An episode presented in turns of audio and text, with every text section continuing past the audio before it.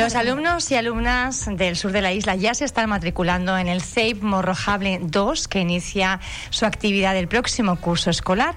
Una buena noticia, pero que está generando cierto malestar entre los las madres y los padres de, de la zona, porque al parecer se van a mantener abiertos los centros, los tres centros educativos de la zona, pero a medio gas. Vamos a hablar de este asunto y lo haremos con Teresa Lado. Buenos días. Hola, ¿qué tal? Buenos días. También está con nosotros Luis Páez. Buenos días.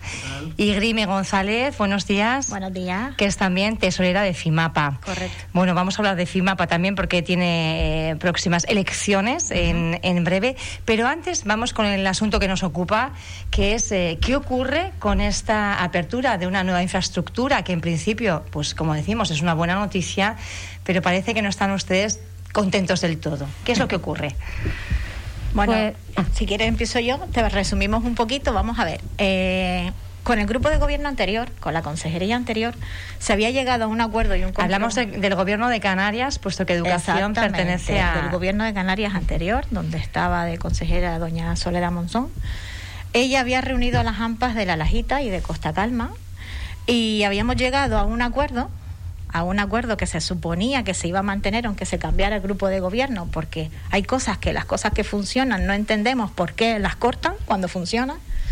Y se había llegado al acuerdo de que con la construcción del nuevo SEI, que, no, que tenemos que recordar que tiene 27 unidades y es el colegio más grande de Canarias, se quedaba libre el siervo. El siervo se quedaba mm, el espacio para descongestionar el IES, IES Andía. Entonces dabas más posibilidades a los niños de Costa Calma de que también pudieran tener opciones de elegir, como tenemos todos, y sin tener que salir del municipio. Es decir, en vez de tener que ir al IES Vigán con todo lo que conlleva eso, que pudiesen elegir también el IES Andía. Que es un centro mucho más cercano y evitas eh, desplazamientos largos innecesarios. La sorpresa nuestra cuál ha sido que vale que se abren los tres, que se abre el nuevo colegio y que ahora tenemos tres colegios, dos a medio gas y sobre todo el grande, con las maravillosas infraestructuras que tiene. Claro, eh, a medio gas, porque lo que no hacen es trasladar a los alumnos, en este caso, y alumnas del ciervo a la nueva infraestructura que se abre ahora. Es correcto. ¿Esto ustedes cuándo han tenido noticia? Pues nada, hace escasamente. Sí. Ya no llega ni al mes. Sí. Con las nuevas cuando se inició el periodo de matriculación, eh, se matriculó, los matriculó directamente educación a los niños de transporte del Ciervo y a los del Colegio de Morrojable, los matriculó educación en el nuevo centro, sin informar a los padres, sin darles ningún tipo de información y sin opción.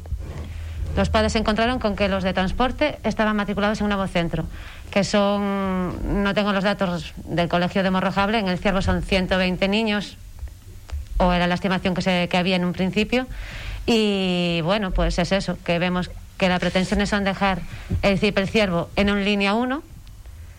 ¿Qué significa qué? La línea 1. Nada, el 50% de la ocupación del colegio. Una clase por curso. Una clase, Una por, clase curso. por curso.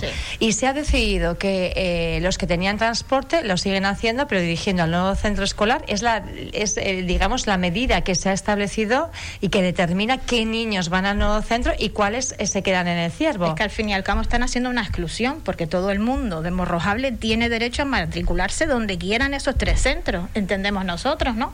No tienes por qué excluir a los niños, es decir, ahora solamente van al al colegio nuevo los que son transportados y el resto no tiene el mismo derecho. Cuando el transporte tiene que pasar por delante del colegio nuevo y dar la vuelta por el ciervo, es que no tiene sentido.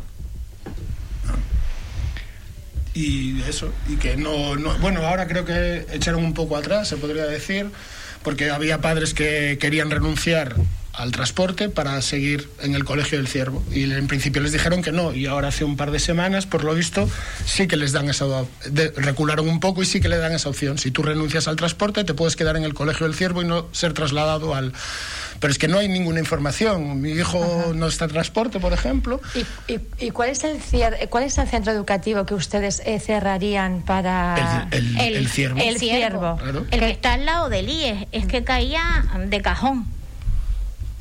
Porque ahora, claro, las noticias que nosotros tenemos es que van a dejar ocho unidades, ¿no, Teresa? Para el IES Andía.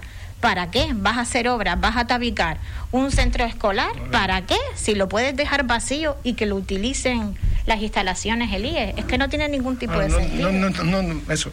Y luego que no hay información. A los padres no se les no se les comunicó el traslado, eso es lo que bien comentó Teresa. Los que estaban en transporte se enteraron hace un mes cuando abrió el plazo de matrícula que su hijo estaba matriculado en el colegio nuevo.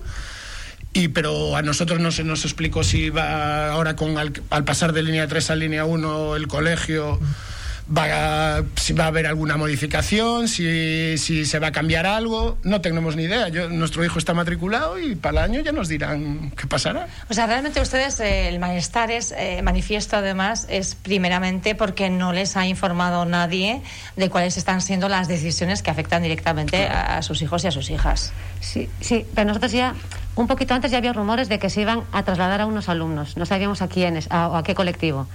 Y ya empezamos a recoger firmas, que recogimos eh, las firmas del 90% de las familias, hicimos escritos, presentamos a dirección... 90% de las familias de esos dos centros... En no, del, de nuestro de, centro, del CEIP El Ciervo. Del Ciervo. Eh, hicimos un escrito, lo presentamos a dirección territorial, al Gobierno de Educación y a Inspección de Educación. Y no nos han contestado, han pasado ya más de dos meses, fue en febrero creo que lo, que lo presentamos. Sí, sí. Hemos vuelto a presentar otro escrito de los padres de transporte en el que decía que se negaban a aceptar un traslado mientras no se le asegurara, aseguraba, porque por otra parte estamos pidiendo en nuestro centro tenemos la optativa de alemán, que en la mayoría de los colegios de aquí de Fuerteventura no tienen esa segunda optativa. Tenemos eh, una cuota de comedor de 52 euros, la cuota más alta. Tenemos eh, una atención tardía que es gratuita este año por el COVID hasta las tres y media, si no era hasta las 4 de la tarde. Y esos son unos servicios que entendemos que si trasladan a unos padres obligados a otro centro, se deberían de mantener. Y lo que queremos es eso.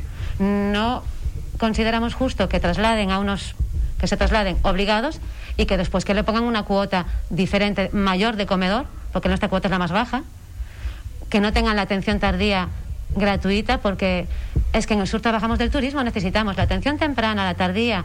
Eh, Ahora con los ERTES la gente también está muy quemada. No les va a hacer gracia que para el año que viene les suban la cuota, que también tenemos ahí nuestras pequeñas dudas porque van a hacer un comedor de gestión que aunque lo llaman directa, es con subcontrata. Es directa, indirecta. ¿En el nuevo centro estamos sí. hablando? O en, porque en, en, el, porque en el Ciervo sí que tienen ustedes comedor propio. Sí, sí, sí. es por comedor propio. Que yo creo que son de, de los buenísimo. pocos centros en, en, Fuerteventura, porque el resto, la mayoría por lo menos, no va en esa línea. Y... En el nuevo centro sí que se quiere externalizar, aunque digan que es contratación directa, pero realmente es un servicio externo de comedor el que, que tampoco, catering, ¿no? Al final. Tampoco habría hecho falta, porque si tú cierras el, el Ciervo y se lo deja las instalaciones a Lías Andía, todo ese personal pasa al nuevo colegio.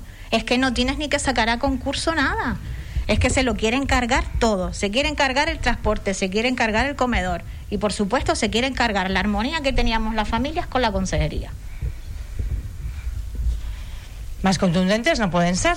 Ahora a la espera eh, están ya movilizándose, entiendo, los medios de comunicación para claro, bueno, pues hacer pública la, la, la, situación para que a ver si hay una respuesta, entiendo, ¿no? Ya que a los escritos no les han no, no les han contestado. contestado. Hablaba usted del 90%, eh, ¿cuántas firmas? Casi Teníamos eh, o sea, era una hoja por familia, teníamos 350 firmas. 350 de firmas. 420 niños, se entiende que hay padres que tienen más de un hijo pues prácticamente hablamos de la totalidad de una comunidad escolar que está clamando al no Ejecutivo era... que por favor sí. preste un poquito de atención o por lo menos les informe, ¿no? O que nos den una contestación sobre todo eso, porque es obligado. Queremos saber cuánto va a ser y que nos, o, y que nos garanticen esos servicios que en teoría eh, los decide un consejo escolar eh, o la junta directiva del centro, pues bueno, pues que eso este año que no sea así, que no esperen a que a, a, que el centro decida si va a hacer la atención tardía lo mismo.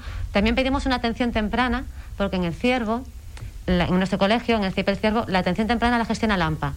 Pero en el nuevo centro no va a haber un AMPA, o por, por lo menos no en principio. Y la atención temprana es primordial si eres trabajador que a lo mejor tú puedes ser de transporte, pero igual tienes atención temprana igual, porque el sector de servicios tiene diferentes horarios y diferentes turnos. Entonces, pues que en caso de que si es obligado, si a mí me han obligado a meter a mi hijo ahí, pues que sea consejería la que me ofrezca, si lo necesito realmente. Esa opción que antes tenía y que ahora quizá no vaya a tener. Es que aparte en el ciervo no hay ninguna empresa que ofrezca ese servicio, o sea, ni de pago. No va a haber... Eh, el padre que vaya para allí y necesita una atención temprana, mientras no haya un AMPA, no va a poder hacer, no, no tiene con quién dejar a su hijo. Bueno, cuestiones que se trasladan eh, a la consejería. Esperemos que haya una respuesta, por lo menos que tenga la intención de reunirse con, con ustedes. Nos quedan apenas dos minutos, Grimi. Queríamos hablar también de FIMAPA, la Federación Insular de Madres y Padres de Alumnos de Fuerteventura. Renueva cargos este mes de mayo. El día 8. Como el 8 de mayo tienen ustedes elecciones. Eh, hay planchas alternativas, hay más o menos ya perfilado un equipo. ¿Cómo están las cosas? Sí, ya tenemos más o menos un equipo. Nos abandona Pepi. No, le mandamos un abrazo. Y que le ¿eh? mandamos un besito. Siempre, con los medios de comunicación, siempre ha sido muy atenta, muy dispuesta a contarnos. Hemos sido, la verdad, que un gran equipo. Eh, yo he tenido el placer de poder trabajar con ella. Y bueno, yo heredo nuevamente el cargo de presidenta y tengo un equipo y bien repartido. Tenemos del Cotillo, de Pájara y ya te lo presentaré. Grimi, nos tenemos que marchar, pero sí. que es verdad que me queda una entrevista, bueno, pues por distintas cuestiones. Lo que es el, la radio, el directo, que los tipos vamos bastante ajustados. Tenemos además ya a nuestra próxima invitada en el programa ya con Álvaro Veiga y no me corresponde eh, continuar, pero sí le voy a emplazar para una entrevista y hablar sobre todo también de esos centros educativos que son entornos seguros. Eh, es verdad que habían saltado las alarmas hace un año cuando inició todo el tema de la pandemia, pero estamos viendo que, que las cosas se están haciendo bastante bien en los centros educativos y eso también nos gustaría contarlo. Perfecto. Les agradecemos su presencia, Teresa Lado, Luis Paez y Grimi González. Gracias por, por haber venido hasta aquí. Gracias, a por Y contarnos, a, ver si conseguimos un poquito alzar todos la voz y, y que por lo menos les escuchen, ¿verdad? La asignatura pendiente, la comunicación. Nos vamos. Gracias.